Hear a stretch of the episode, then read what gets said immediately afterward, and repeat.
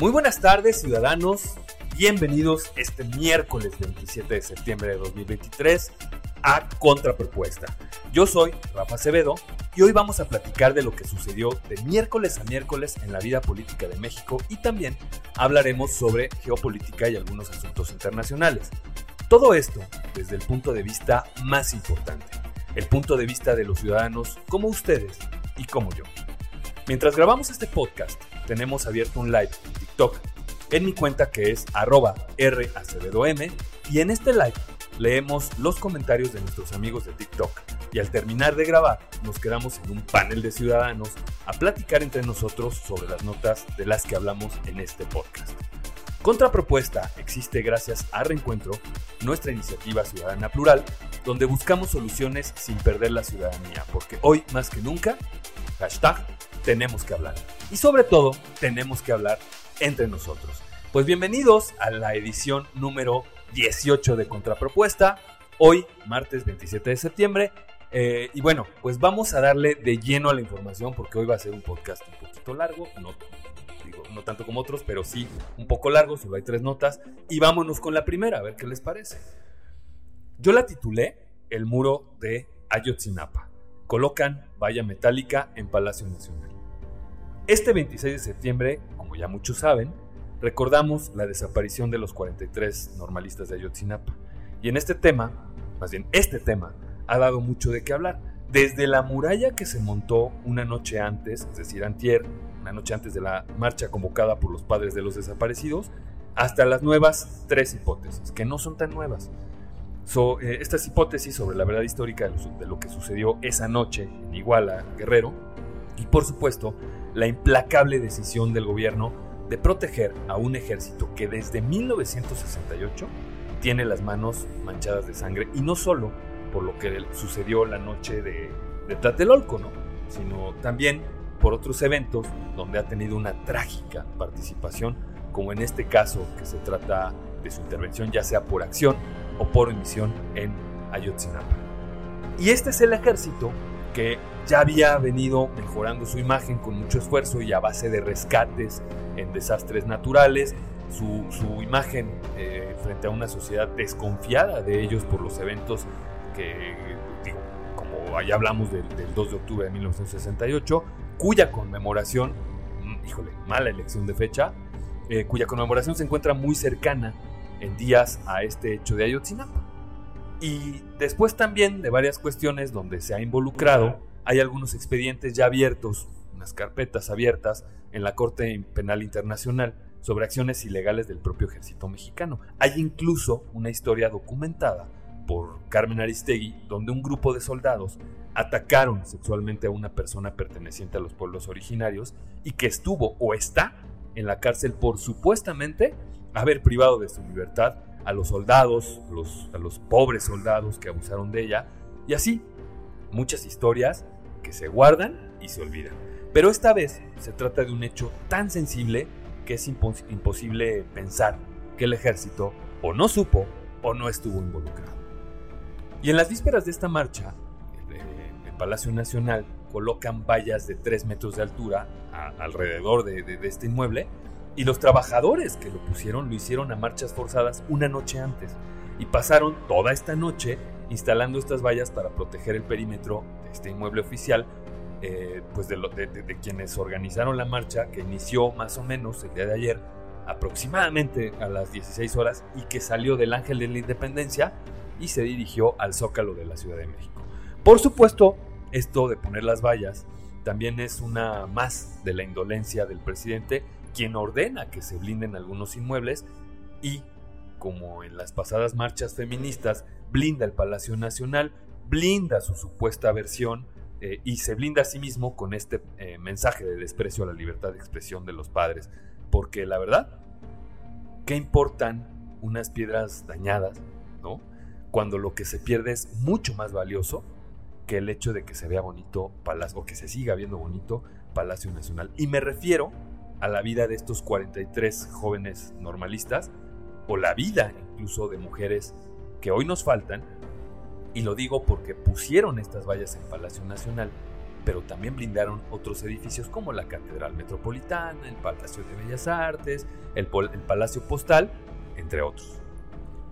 Cabe mencionar que una noche antes los padres de los jóvenes desaparecidos se reunieron en Palacio Nacional con funcionarios del gobierno federal, o sea, con Alejandro Encinas, con, Alejandro Encinas, con, con, la secretaria de Gobernación, eh, Luisa María Alcalde, y por supuesto que ellos enviaron a su representante legal, que es en este caso Vidulfo Rosales, quien comentó que lo que les dijeron acerca de la investigación se, se acerca mucho más a lo dicho en la famosísima verdad histórica presentada en la administración pasada, es decir, en la administración de Enrique Peña Nieto. Y a ver, tienen ahí en la cárcel a Murillo Karam por supuestamente haber fabricado la verdad histórica, la misma que vienen hoy a repetirle a los padres de los 43 normalistas, es decir, este personaje, Murillo Karam, está preso por poner en la mesa una verdad que defiende el actual gobierno. Así a todas luces de ilógico. O sea, lo metemos a la cárcel por inventar la historia que nosotros venimos a contarle también a los padres de los 43 normalistas. Y mientras se preparaban en Palacio Nacional con estas vallas, los contingentes decidieron reforzar su presencia en los campamentos que levantaron los propios padres de los 43 normalistas para participar según lo que tenían planeado. ¿Y qué pasó en esta reunión con Alejandro Encinas y Luisa María Alcalde y Rosa Isela Rodríguez, eh, y, obviamente los representantes de los normalistas desaparecidos que siguen desaparecidos. Por una parte, salieron los funcionarios a decir, como siempre, que todo había salido muy bien, que ya se había informado correctamente sobre la investigación a los padres normalistas, y por supuesto, a este último encuentro, pues no acudió el presidente de la República, pero sí se anunció que la Sedena iba a entregar información sobre la investigación a los padres ¿no? a los padres de este movimiento y a su equipo legal. Y llegaron prácticamente al mismo tiempo, llegaron todos muy animados. Llegó primero este, Alejandro Encinas, luego llegó Luis María Alcalde al mismo tiempo que los, los padres de los 43 normalistas, pero en realidad no salieron igual de contentos porque al salir de esta reunión con las autoridades, luego de casi tres horas de reunión con Alejandro Encinas, este les presentó el multimensionado informe y Vidulfo Rosales, el abogado de los padres, dijo que salían decepcionados de la reunión, pues no había ninguna respuesta a lo solicitado e incluso la información que rindieron se acerca mucho a la verdad histórica del eh, gobierno de Enrique Peña Nieto. Según algunos padres, el informe sostiene la narrativa de que los jóvenes estaban infiltrados. Escuchen nada más esto, otra más de este gobierno. Que los jóvenes estaban infiltrados por el crimen organizado eh, les dijeron también que todo se trató de una disputa entre bandos de estos este, que están ahí en la, en la, zona de Guerrero y en todo momento dejaron fuera de la narrativa al ejército mexicano. Tal es el caso de Mario González, padre de César Manuel, uno de los normalistas desaparecidos, quien aseguró que con esta información se está protegiendo el ejército y que son ellos quienes están mandando toda la información al respecto. O sea, ellos investigan con el GIEI, ahorita digo qué es lo que, lo que hace el GIEI, y les envían la información a las autoridades para que les investiguen y deciden omitir. Y si ha habido alguna institución muy cuidada en, su imagen en este sexenio, pues ha sido el ejército mexicano. Recordemos que el presidente hasta le dijo mentirosos a los de la DEA y operaron. Me acuerdo que Marcelo Ebrard también operó para que se devolviera al general Cienfuegos, ¿no? Ya lo habían agarrado allá y, e hicieron que se regresara Cienfuegos. Y hoy, pues tratan de ocultar la probable participación del propio ejército en el tema de la desaparición de estos jóvenes normalistas. Y bueno, pues ahora bien, con este informe se señala que los 43 jóvenes tuvieron algo que ver en los hechos de su propia desaparición, pues dicen que estaban infiltrados, como ya dije, en el crimen organizado. O sea, que de los 43 normalistas, todos eran criminales, según el gobierno. ¿no? todos, todos tuvieron la culpa de que los desaparecieran, criminalizan a los jóvenes. O sea, para el, gobierno no había uno que realmente fuera estudiante.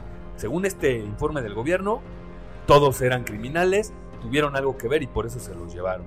Así de ilógico y así de indolente, como siempre, el informe del gobierno mexicano. En esta reunión, vean nada más lo ilógico de esta situación. En, en esta reunión, Rosa Isela Rodríguez leyó una carta que envió el presidente a los familias de los normalistas. O sea, se reunieron con el presidente, luego ya no se quiso reunir, pero les mandó una cartita. Vamos a ver qué, qué fue lo que les dijo.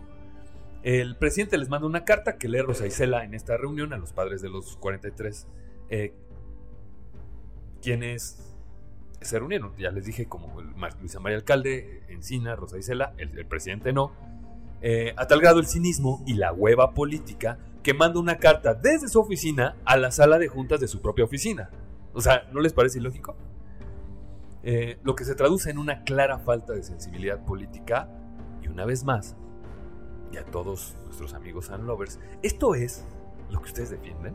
O sea, en realidad, esto es lo que están defendiendo cuando defienden este gobierno, la indolencia, la, insensibilidad política, a un presidente que ante la falta de, mexicanos por su fallida estrategia de seguridad, se limita a emitir justificaciones, investigaciones pues ahí medio simuladas y dichos falsos, en lugar de cumplir con lo que él mismo ofreció en campaña, que fue encontrar a todos los normalistas. Y ahí están los videos, no lo digo yo. Ahí están los videos de cuando él era candidato, de cuando él estaba ofreciéndonos, estaba buscando que lo contratáramos como presidente de la República. Y él ofreció encontrar a los 43 normalistas como fueron. Y aquí está el resultado. Este, esto en un país donde lo más importante hoy por hoy son las campañas políticas y no resolver problemas de antaño desde hace nueve años, como el de los, el de los padres de los 43 normalistas. Vidulfo Rosales dijo algo gravísimo, o por lo menos algo que sí tenemos que tomar en cuenta. Dijo que, esta, fíjense nada más lo que dijo Vidulfo. Esta reunión resultó peor que la que habían tenido con el propio presidente López Obrador la semana pasada, pues está criminalizando a los normalistas, lo que ya mencionamos. Salieron de la reunión con las autoridades y las propias autoridades, como ya mencioné, dijeron que iban muy bien, que ya presentaban los datos en estos días, pero los verdaderos interesados, que son los padres de estos jóvenes, dijeron que les fue peor que con el presidente. ¿No? Y pues justamente este informe, como ya lo vimos, ya salió hoy, criminaliza a los normalistas en lugar de criminalizar a quienes deben criminalizar. Y esto lo digo yo. Lo cierto es que se nota a leguas que los padres de los 43 son una piedra en el zapato para el presidente López Obrador en estos tiempos electorales, así los trata y así se expresa. El propio Vidulfo Rosales aseguró que existe información de que el ejército, información que el ejército le negó al GIEI, este grupo interdisciplinario de expertos independientes, y que es por esto que se encuentra incompleta la supuesta versión del gobierno al rendirles este informe. En otro lugar, pero sobre el mismo tema, varios manifestantes se plantaron en la entrada del campo militar número uno en la Ciudad de México, ahí por la zona de Naucalpan, y atacaron las instalaciones con algunos petardos, con algunas bombas Molotov, y ya los padres anunciaron este, ayer que no levantarían este plantón hasta que se atienda de manera integral la petición de información, ya que insisten en la participación del ejército mexicano en la desaparición de los jóvenes normalistas. Quiero decirle que lo amo y que seguiré buscándolo. Dice textual la señora Nicanora, la madre de uno de los 43 normalistas, y que luego de nueve años, esta señora Nicanora no solamente, escuchen esta historia, no solamente ha tenido que soportar la desaparición de su hijo de 18 años, sino que en 2021 también sufrió la muerte de su esposo, quien por el evidente estado emocional y una diabetes sin, haberse, sin haber sido atendida, aunado a la nula atención del, del COVID-19, pues también fallece. Para que en su, esto para que en su último informe el presidente vuelva a decir que ningún mexicano se quedó sin cama durante la pandemia, ¿no? Por ejemplo. El sentir de estos padres, quienes al igual que las madres buscadoras de las cuales hablamos en episodios pasados de contrapropuesta, aún tienen la esperanza de encontrar a sus hijos, y no vivos, sino muertos, para, como dijeron las madres buscadoras, poder abrazar, aunque sea, sus restos. Y esto se traduce en que los padres, también de tristeza, se mueren. Y podemos agregar estas muertes a la larga lista de víctimas por este tipo de hechos. Pero con esa misma esperanza destrozada, siguen luchando por encontrar una verdad que yo veo difícil que se exponga mientras haya intereses tan poderosos como los del ejército involucrados. Y estas son las cosas por las que reiteradamente les decimos, les digo yo, no olvidemos, porque aunque esto haya iniciado en otro sexenio y este no haya resuelto tampoco sus exigencias, el siguiente gobierno, sea de quien sea, también está obligado a dar respuestas y a darlas pronto. Porque si no, ya vimos que sería lo mismo de siempre. Entonces, esta es la historia de lo que ha pasado en los últimos días en el aniversario de los 43 normalistas, un ejército mexicano eh, culpable por acción o por omisión. Tuvieron los datos, no los sacaron, como ya vimos, el presidente está protegiendo a toda costa al ejército mexicano y estamos llenos de cuestiones de mentiras, de simulaciones que no, han que no se han resuelto desde hace nueve años que sucedió esta terrible tragedia. Entonces, también recordemos que el presidente López Obrador eh, tuvo como un compromiso de campaña, pues el, eh, les ofreció a los padres de los normalistas encontrar a todos los muchachos, pero esto no ha pasado. Y hasta el quinto año de gobierno, ya de salida del presidente López Obrador, es que se le ocurre aventar ahí una verdad histórica muy parecida a la anterior, muy parecida a la que supuestamente fabricó Murillo Karam y que por eso lo tienen en la cárcel, y eso es lo único que han hecho. Entonces el presidente ya puede sentirse tranquilo, ya puede largarse a su rancho la chingada, porque así se llama el rancho, ¿eh? Este, a descansar con la conciencia tranquila, porque supuestamente encontró a los 43 normalistas. Pero ¿qué creen? A quienes no encontró y a quienes no agarró, como siempre en este gobierno, es a los verdaderos culpables. Entonces nada más tienen ahí a José Luis Abarca en la cárcel, tienen a Murillo Caram por una cosa que no tiene nada que ver con la desaparición, excepto por la supuesta fabricación de pruebas. Y este es el punto en el que nos encontramos el día de hoy. Pinche política corriente, ¿no? Y vámonos con los comentarios. Nina HG dice, López Obrador antes criticó las vallas, hoy las coloca. Claro, este es el gobierno de lo que antes les molestaba, pero que hoy hacen. Ese es un problema. Y si no lo han querido ver, está cabrón. O sea, todos los Amlovers siempre se pronunciaron por, defender cosas como esta. Por, vaya, la propia Carmen Aristegui ha hecho reportajes, como ya les mencioné, sobre el tema de, de, lo que ha hecho el ejército. Ha sido una dura crítica del ejército en estos temas. Y al final de cuentas, no pasa nada. Y no se depura el ejército. Al contrario, se les reparte dinero para que puedan estar tranquilos. Hoy son los grandes empresarios de este sexenio. Y ahí están, tranquilos, sin problema. Los, los, los, los violados, principales violadores de derechos humanos en este país. Entonces, ¿hacia dónde vamos? ¿no? ¿Hacia dónde vamos con esto? Darkwards dice, la muerte de los 43 normalistas fue obra de Peña. No lo sabemos. La verdad es que no lo sabemos. O sea, no hay pruebas de nada. Ese es el problema. Si hubiera pruebas de que fue Peña, pues que encarcelen a Peña. Pero por cosas que sí están probadas, por cosas que el presidente dice que sabe, no está, pues imagínate esto, ¿no? Eh, no, no sabemos así ciencia cierta si fue Peña porque no han investigado nada. Si fue el ejército de Peña, que se le juzgue a Peña y que se le juzgue a Cienfuegos y que se le juzgue a quien se le tenga que juzgar. Hoy por hoy no tenemos información relevante para decir que fue A o que fue B. Pero si esta opacidad es la que los Amlovers defienden, pues ya veo por qué estamos como estamos, ¿no? Vero Sumaya dice, de candidato fue cercano a los ciudadanos, de presidente levanta muros para no escucharlo. Pues sí, ya les dije en el episodio especial del, del, quinto informe de gobierno, se los dije, ni los veo ni los oigo. El presidente ya está en la misma actitud que él defendió, más bien que él, que él ofreció no tener, que era el, escuchar a todos, el estar con todos. Lo único que hizo bien el presidente fue ir a, a, diferentes poblaciones, a diferentes lugares, a enterarse de lo que supuestamente estaba mal para no arreglarlo. ¿No? Ahí tenemos lo de los 43 normalistas y ahí tenemos un montón de asuntos que el presidente no va a resolver para nada y que no va a resolver pronto y que no va a resolver a un año o a menos de un año de que se vaya a la chingada, o sea, su rancho, ¿no? Entonces, pues esto es lo que hay que informar sobre eh, este aniversario número 9 de la desaparición de los 43 normalistas. No tenemos una, una ruta clara y eso nos tiene que doler. Seamos de un lado o seamos del otro, porque sí lo hizo Peña Nieto, pero no lo resolvió Andrés Manuel López Obrador. Así de simple, ¿no? Eh, y bueno, pues vámonos con la, con la segunda nota. Yo la titulé Un gatel para Ciudad de México lo que no hemos visto de Hugo López Gatel. Pues como ya todos sabemos, el día de ayer el subsecretario de Prevención y Promoción de la Salud, este, Hugo López Gatel, se destapó como precandidato a coordinar la defensa de la 4T para la Ciudad de México. A saber, el candidato anticipado a dirigir el futuro de la Ciudad de México. Resulta que este personaje, tan alumbrado por los reflectores de la cuarta transformación en la pandemia, anunció sus intenciones de ser coordinador de los comités de toda la retaíla que significa ser precandidato sincero.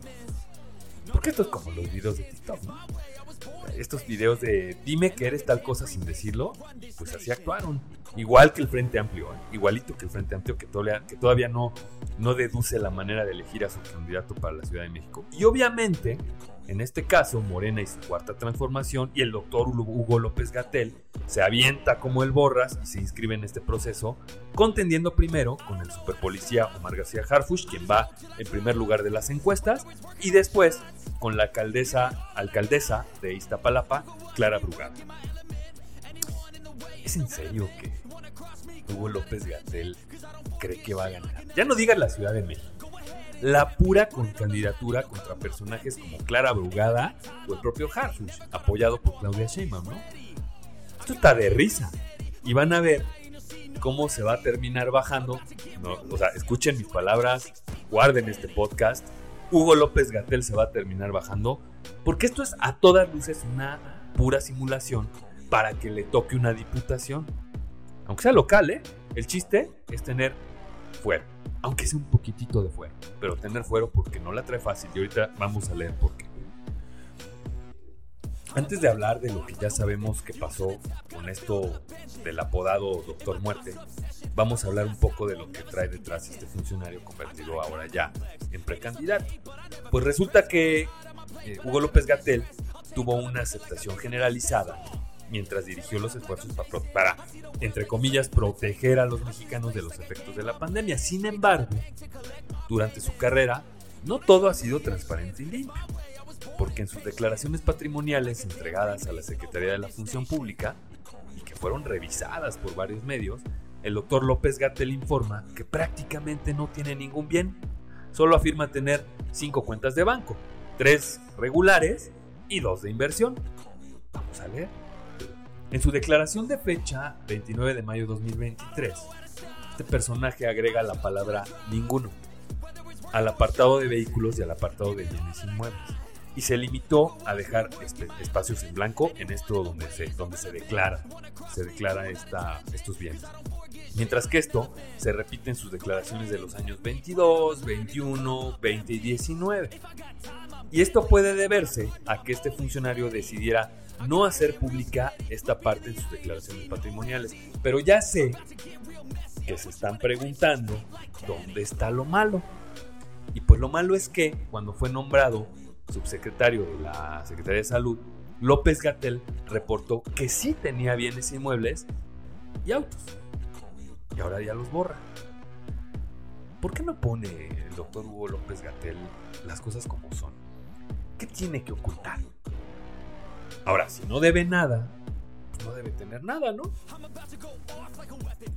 Entonces, ¿por qué no pone todo lo que actualmente tiene? Porque por ahí cuentan las malas lenguas, esto no se lo digo yo, de Radio Pasillo, que nuestro querido Huguito se enriqueció con ciertas ventas que hizo de insumos médicos teniendo información de primera mano. O sea, especuló con el puesto que tiene, pero pues como siempre, nada comprobado, ¿verdad? En lo que se refiere a sus propiedades, o la declaración que se hizo en 2018, este funcionario dijo que mantenía la propiedad sobre una casa de 80 metros cuadrados de extensión eh, y con 173 metros de construcción, la cual adquirió, como siempre se adquieren las cosas en la 4T al contado, en marzo de 2008, lo cual eh, hasta ahí no tiene mayor problema, ¿no? Este año no pasó nada, todavía no era un gran funcionario como lo es ahora, pero pues ya en, declaraciones subsecuentes, él mismo no incluye el valor, no incluye ni el inmueble, ni en esta declaración el inmueble de lo que le costó el, mismo, ¿no? En este mismo sentido, López Gatel, en la primera declaración que se hizo, reportó un vehículo Toyota modelo Corolla LMT, modelo 2012, que compró en enero de 2018 por la cantidad de 103 mil pesos.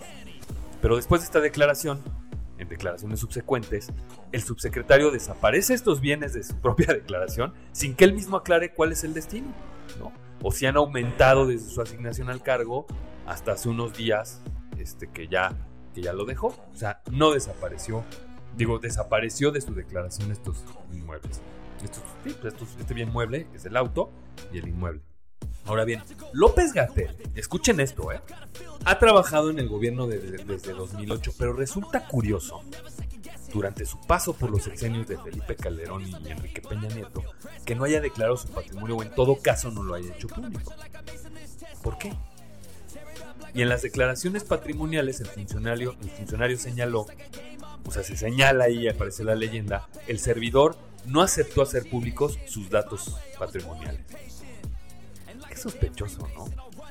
Pero pues con la llegada de AMLO a la presidencia, este, Hugo López Gatel se vio obligado a hacer público el contenido de su declaración patrimonial, porque acordémonos que así lo, ordenó el presidente y en esta misma declaración que sí, que sí pone ahí, pues deja los espacios en blanco diciendo que pues, no, no, va a declarar su, su patrimonio. ¿A qué le teme Hugo López Gatel? ¿No? Pero no se trata de decir esto llamado Doctor Muerte durante la pandemia. O sea, no, solo se trata de esto. Durante su pésima actuación de la, de la pandemia, eh, pasó muy tranquilo, recordemos, por las playas de Oaxaca, mientras todos estábamos encerrados, encerrados, pues él se la pasó muy bien ahí en las playas de Oaxaca y pues ante el destape de su candidatura y por esto que hizo durante su gestión, una organización de la sociedad civil llamada Nariz Roja AC escribió en su cuenta de ex, antes Twitter, lo siguiente, y a ver qué les parece. Escuchen esto. No tienes madre, arroba HL Gatel. Eres un genocida. Resentido, que, perdón, es que está, así está la redacción. Eres un genocida resentido que piensa defender y continuar con esta tragedia que ustedes ocasionaron.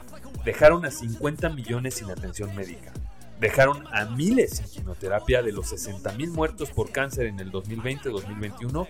¿Cuántos de estos se vieron afectados por sus decisiones? Todos.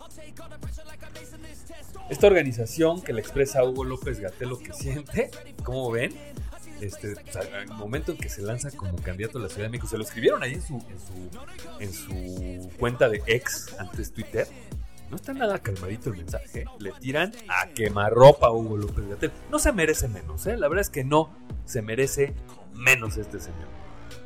Eh, pero pues, como todo, ahí no acaba la cosa. Porque, ¿ustedes se acuerdan de este abogado al que le llaman el, fiscal de hierro? Eh, el abogado Javier López. Javier. No, el, el abogado Javier Coelho Trejo. Coelho Trejo. Este es uno de los penalistas más respetados, pero también de los más polémicos del país, porque ha desempeñado diversos cargos públicos, como en 1984, que fue secretario de gobierno en Chiapas, fue su procurador de investigación y lucha contra el narcotráfico, donde se, le señaló por tener nexos con diversos líderes, con eh, lo particular del cártel del Golfo y por supuesto con el Chapo Guzmán, maestro de las quejas por violaciones a los derechos humanos, donde acumuló hasta 800 denuncias por robos, torturas y crímenes cometidos por sus agentes en su paso por una fiscalía. También fue procurador del consumidor, puesto al que llegó tras una investigación fuerte, fuerte en contra de él, lo, movieron hacia, hacia la Procuraduría del Consumidor. Fue abogado de Jorge Vergara, donde también tuvo broncas con OmniLife por un tema accionario y pues este abogado inició hace unos meses una denuncia contra, creo que en enero, una denuncia contra Hugo López Gatel por, presunta negligencia en el manejo de la pandemia, que ya todos conocemos, así ya, ya es un tema. Más allá del currículum de, de Javier Cuello Trejo, vean lo que está pasando con él y con Hugo López Gatel, porque eso puede afectar la candidatura. Pero pues bueno, el presidente sale a decir que nadie se quedó sin cama en la pandemia, mientras que Hugo López Gatel se congraciaba con Andrés Manuel López Obrador y lo justificaba hasta en no usar el cubrebocas. por supuesto que Radio Pasillo Político anunció en su momento que era porque el presidente ya estaba protegido contra esta enfermedad. Y luego salen datos, ¿no? ¿Se acuerdan? Donde se señala que José Ramón habría importado reciclovir o esta medicina tan, que, se ayudaba, que ayudaba a combatir los efectos del, del, del COVID-19. Pues para que vean que todo está conectado, ¿no? Por un lado, Hugo López Gatel con su negligente actuar en la, durante la pandemia de COVID-19, la justificación y, el, el, tratar ahí de congraciarse con el presidente de la República diciendo que el presidente estaba protegido por su por un halo divino y ya saben, ¿no? Entonces, este, pues bueno, esto es lo que, lo que se menciona. Para los que se quejan, ¿no? Eh, para los que se quejan, de que los jueces dejan libres a los delincuentes, escuchen esto. La denuncia que fue presentada por la muerte, o sea, la denuncia de Coello Trejo, fue presentada por la muerte de Felipe del Carmen Jiménez Pérez. Y el, Ministerio Público asignado al asunto decidió no ejercer acción penal en contra de Hugo López Gatel. A lo que el llamado fiscal de hierro se inconformó y el juez que recibió esta inconformidad resolvió que la FGR la FGR, la Fiscalía General de la República, deberá reabrir las investigaciones en contra del subsecretario. Entonces, insisto, para los que se quejan de que los jueces dejan libres a los delincuentes, todo esto, pues aquí un botón de muestra para que vean que muchos de los problemas vienen directamente de los ministerios públicos. Y pues ahora un juez resuelve que la FGR deberá reabrir la investigación en contra de Hugo López Gatel para determinar si hubo negligencia o no la hubo peligrosamente cerca Hugo López Gatel de que esté en un, en un este, eh, en una carpeta de investigación de esta magnitud. O sea, estamos hablando de algo grave, en serio, para Hugo López Gatel. Y pues muchos andan por ahí diciendo que en realidad trata de ganar la Ciudad de México o cualquier otro puesto con fuero para tener de alguna manera, insisto, este, este mismo fuero que otorga el puesto y poder librar un tiempo por lo menos el resultado de esta carpeta de investigación. Pero recordemos que si tiene procedimientos abiertos en su contra, no puede ser candidato a nada y esperemos, esperemos, que ya sabemos que no va a pasar, pero esperemos que Morena lo, lo, resuelva, ¿no? Y, pues cambien de candidato. Esto, esto, en caso de que pueda ser candidato a la Ciudad de México. Evidentemente, creo que es un, eh, es un sueño guajiro por parte de, Hugo López Gatel. Y no dudo que esto de, la, de lo del fuero sea verdad, porque al parecer esta denuncia de Javier Cuello Trejo viene con todo. O sea, no hay que desprotegerse de Javier Cuello si lo traes en él. Si alguien no deben enfrentar, es a este abogado. Porque este es de los buenos, ¿eh? Por lo menos como abogado, porque como funcionario ya vimos, como todos, pues trae cola que le pise el, abogado Javier Cuello Trejo. Y como ya hemos visto a lo largo de este sexenio, siempre hay un tweet. Y el subsecretario de Promoción de la Salud, como consecuencia de la pandemia seguramente, perdió la memoria y olvidó su promesa de mantenerse siempre en la parte técnica del gobierno sin acceder a la política, porque en julio de 2020, hasta, el, hasta hace unos días funcionario, dijo que la única manera en la que él participaba en la política era mediante la implementación de políticas públicas y descartó en todo momento participar en las elecciones populares de 2021 o 2024, lo cual ya quedó más que claro. No cumplió. Y aquí están los dichos, ¿no? Del, del doctor Gatel, que nos dice que siempre sí quiere continuar con las labores humanistas de la 4T, pero ahora en la Ciudad de México. Y se desdice de lo que dijo hace unos años, durante lo más crudo de la pandemia, sobre participar eh, en, procesos electorales. Y escuchen esto del propio Aquí la, la declaración textual del propio doctor Muerte. Los funcionarios públicos tenemos responsabilidades específicas que están contempladas en la ley mi mandato específico es para poner políticas públicas al secretario de salud. Esa es la única connotación de la palabra política en mi persona. Fuera de eso, yo no tengo ningún lugar que ocupar en la política. Bueno, pues tomen en cuenta esta declaración. Tomen, tomen en cuenta esta declaración para que, vean que no está tan adentro en el proceso el doctor Hugo López Gatel y que lo único que sí busca es tener eh, pues fueron, ¿no? Para poder evadir tanto esta denuncia de, Javier Cuello Trejo, que seguramente se lo van a agarrar porque es muy bueno Javier Cuello Trejo, hasta pues otros delitos de los que pudiera ser eh, culpable el doctor Gatel. Aquí, eh, perdón, y este, la hora político, afirma que su objetivo con buscar tan ansiada candidatura, la más importante después de la candidatura a la presidencia, es humanizar a la Ciudad de México. Ja, Ja, ja. Por su parte, diputados del PAN en la Ciudad de México califican como una ofensa que López Gatel contienda para ser jefe de gobierno en Santiago, Tabada, ¿no? ¿No es una ofensa? Vaya, Sandra Cuevas. ¿No es una ofensa Sandra Cuevas? Por Dios. O sea, ahí besándole la mano a los viejitos en un video en TikTok, diciéndole que miren, miren estas manos que tienen que limpiarlo de morena. Miren, ahí está ya como precandidato, ahí férrea lanzándose a el este a la candidatura por la Ciudad de México. Aquí está, ¿no? Esto es lo que nos dan los políticos. Pues no se equivocan este tipo de funcionarios oportunistas que de ser funcionarios de medio pelo, como Hugo López Gatel, se terminan convirtiendo en supuestos políticos respetables o respetados, cuando lo único que se puede apreciar de ellos es que son los mismos pinches políticos corrientes. Haciendo pinche política corriente. Arcaica, política arcaica, política obsoleta, avalados por el líder de una secta, perdón, de un partido que solo postula por números y no por soluciones. Como en la pandemia, ¿no? Donde solo resolvieron atacar esta misma pandemia y proteger a los mexicanos con un escapulario chafa. ¿No creen? Pues vámonos a los comentarios. ya tenemos comentarios aquí en el chat. En un segundito. A ver. La que va a ser, dice aquí Ramón Cuamen, la que va a ser es Clara Brugada y se va a arrepentir de que no haya quedado López Gatel. No entiendo muy bien el comentario, pero yo creo que ningún político se arrepiente de que no haya quedado el otro, ¿no? Este, es crítica la situación en la Ciudad de México. Recordemos que está lo del tema del metro, lo del tema de la seguridad, lo del tema de las campañas, lo del tema. Hay un montón de temas que resolver en la Ciudad de México. Pero bueno, pues aquí está. Este. Pues aquí está el doctor Hugo López Gatel lanzándose para la Ciudad de México. Y pues duro el panorama para, para, para Hugo López Gatel, porque no creo que la tenga muy asegurada con Omar García Harfush al, frente de las, de las encuestas.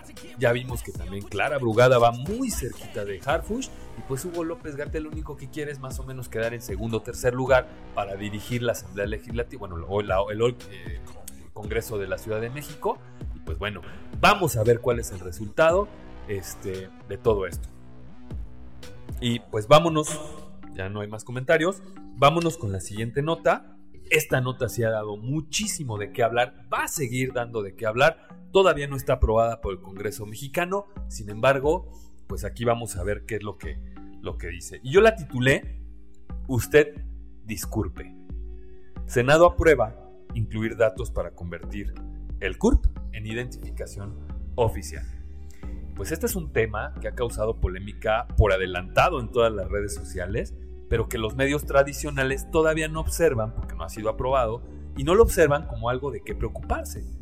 Y para eso es que lo traemos aquí de una vez a contrapropuesta hoy, ¿no?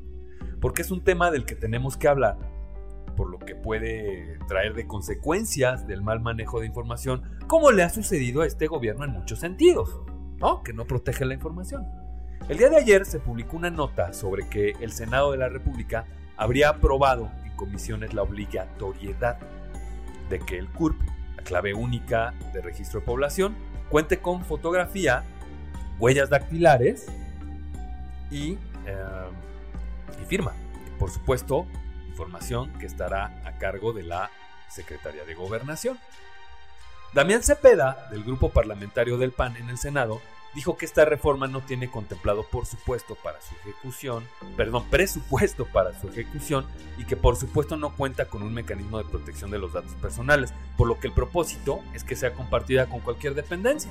O sea, ya vamos a tener una nueva identificación con datos biométricos que van a poder tener y controlar la Secretaría de Gobernación, va a resguardar esta información pero en el resguardo va a poder compartirla con, cualquier número de dependencias. Es decir, si FGR pide sus datos, ahí los va a tener. Si Sedena piden sus datos, ahí los van a tener a disposición de la Secretaría de Gobernación.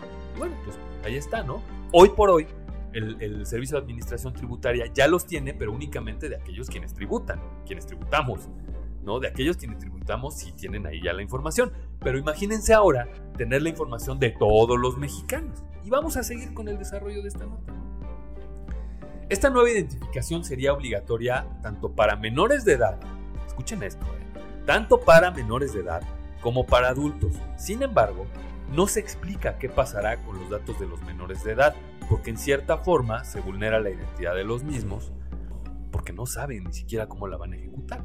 Pero el dictamen de la comisión, de la comisión de, gobernación que, aprobó esto eh, en el Senado, dice que habrá un registro aparte para niños, para niñas y adolescentes, pero también, vean esto, ¿eh? Un catálogo de extranjeros residentes en la República Mexicana. ¿No les suena a mecanismos de control de gobiernos raros? ¿No? Generalmente esto hace la izquierda, ¿no? Como empezar a, a, meterte números de serie y empezar a ubicarte perfectamente bien. Y vamos a seguirle. Como ya dijimos, esta propuesta fue analizada en conjunto por las comisiones de gobernación y de estudios legislativos, sin que los aliados de Morena defendieran la propuesta. Y aprobaron una vez más, bajo dispensa, o sea, una aprobación express, esta medida con 15 votos de ambas comisiones a favor y de 12 votos en contra, o sea, opinión cercanamente dividida. ¿eh? Pero ¿cuáles son, en realidad, los riesgos de esta iniciativa? Y por supuesto que tenemos que hablar, por ejemplo, del resguardo de los datos de todos los mexicanos. Ya hemos visto cómo tampoco es el, fuerte de la 4T el resguardo de datos con la intromisión en los sistemas de la Serena del colectivo de hackers Guacamaya o la filtración de la información de otras dependencias que el gobierno López Obradorista ha tratado de ocultar. Incluso la propia venta de los datos se encuentra en juego. Ya hemos también platicado en muchos en vivos de que estos datos que tiene el INE ya están en el mercado negro. Ahora imagínense con este gobierno, con esas medidas de seguridad, si no van a estar hackeando cada cinco minutos la Secretaría de Gobernación para obtener datos de los mexicanos en tiempo real y que van a estar circulando en la Deep Web. Porque eso está pasando, porque eso pasa. Ahí están los datos y se ha visto hackeado también el INE. Y esto proviene como siempre, de la necesidad del presidente, porque ya hace algún tiempo habían tenido la intención de doblar al INE para que les entregara la información del padrón electoral junto con todos los datos biométricos. Y ya sabemos, insisto, que el SAT tiene los datos, pero solo de los contribuyentes, y no tiene los datos de los menores de edad, ni de quienes no están, eh, ni de quienes no tienen credencial de elector por lo que es peligrosísimo que en este gobierno que no invierte en temas de seguridad informática, que no sea los de investigación como el nuevo programa que sustituye a Pegasus, el, el, o, el IOTT Tangles, porque en eso sí invierten, ¿eh? en, investigar a los mexicanos. Pero en el caso de los datos de todos los mexicanos, de protegerlos, pues dudo mucho que inviertan para, para eso mismo, ¿no? Ellos prefieren tenernos controlados viendo ahí qué es lo que hacemos, dónde estamos, cuánto ganamos, qué comemos, quién es nuestra familia y todo eso, en lugar de proteger los datos que deberían proteger. Y tratan de quitárselos al INE para que dejen de estar en la observancia ciudadana. Y van a decir, es que el INE no es ciudadano, es lo más ciudadano que tenemos hasta hoy. Así es que no, no, no, no, no, no nos vayamos por otros lados. Por supuesto que esta propuesta fue presentada en marzo por las senadoras morenistas Mónica Fernández Balboa y quién creen? Olga Sánchez Cordero. ¿De quién más podría venir una propuesta tan ilógica y sin sentido como esta, sino de Olga Sánchez Cordero? ¿no?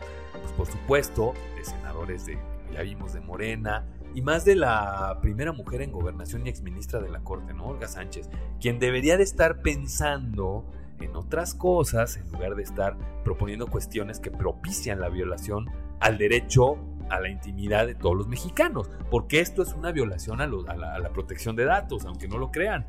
Pueden ampararse y pueden declararse inconstitucionales las medidas que se adopten a partir de esta, de esta ley.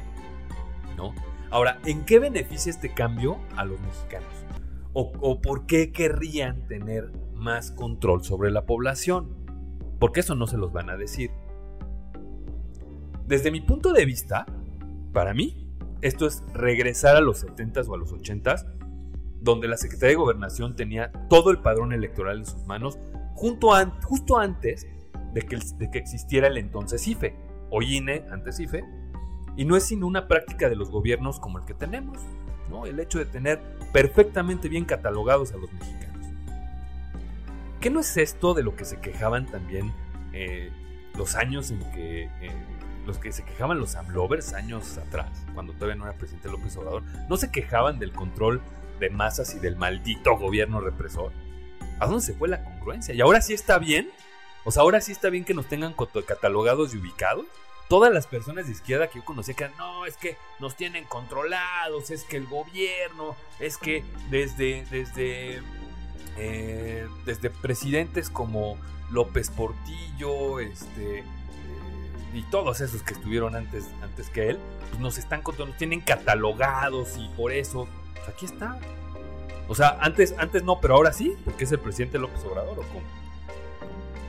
¿Y qué va a pasar? Ahora vamos a ver qué pasa con las consecuencias. ¿Qué va a pasar con los programas sociales que se encuentren condicionados a tener esta identificación y no la credencial del lector? ¿Qué vamos a hacer? ¿No, ¿No le suena raro que se trate de una nueva identificación bajo el control del gobierno federal y en un proceso mucho más sencillo de obtener que la credencial del lector? Yo se los digo porque a mí me suena que ya le encontraron la falla al INE para empezar a desmantelar dentro de poco a poco, dentro de unos años, el propio padrón. Para los abstencionistas, es mejor meterse como ya lo hacemos a la página de gobernación y sacar el CURP que ir por la credencial para votar. Y obviamente esto desincentiva la emisión de credenciales del lector y por supuesto le pega directamente en las funciones al INE.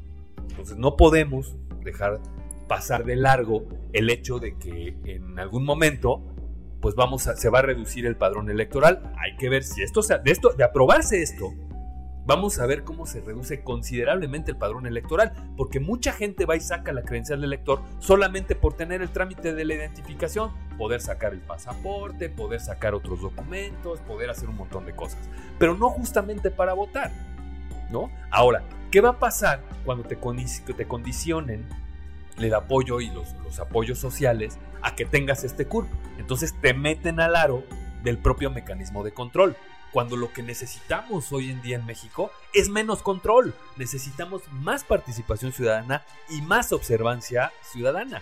No necesitamos más gobierno, ya no queremos más gobierno, ¿no? Sea, vaya, ni los que le van a López Obrador quieren más gobierno, lo que queremos es que nos dejen a los ciudadanos en paz. ¿Para qué quieren controlarnos más? ¿No? Y no es que esté en contra de, esta medida, de esta medida, perdón, más bien estoy a la expectativa de algo que, como ya hemos dicho, no necesita ser arreglado.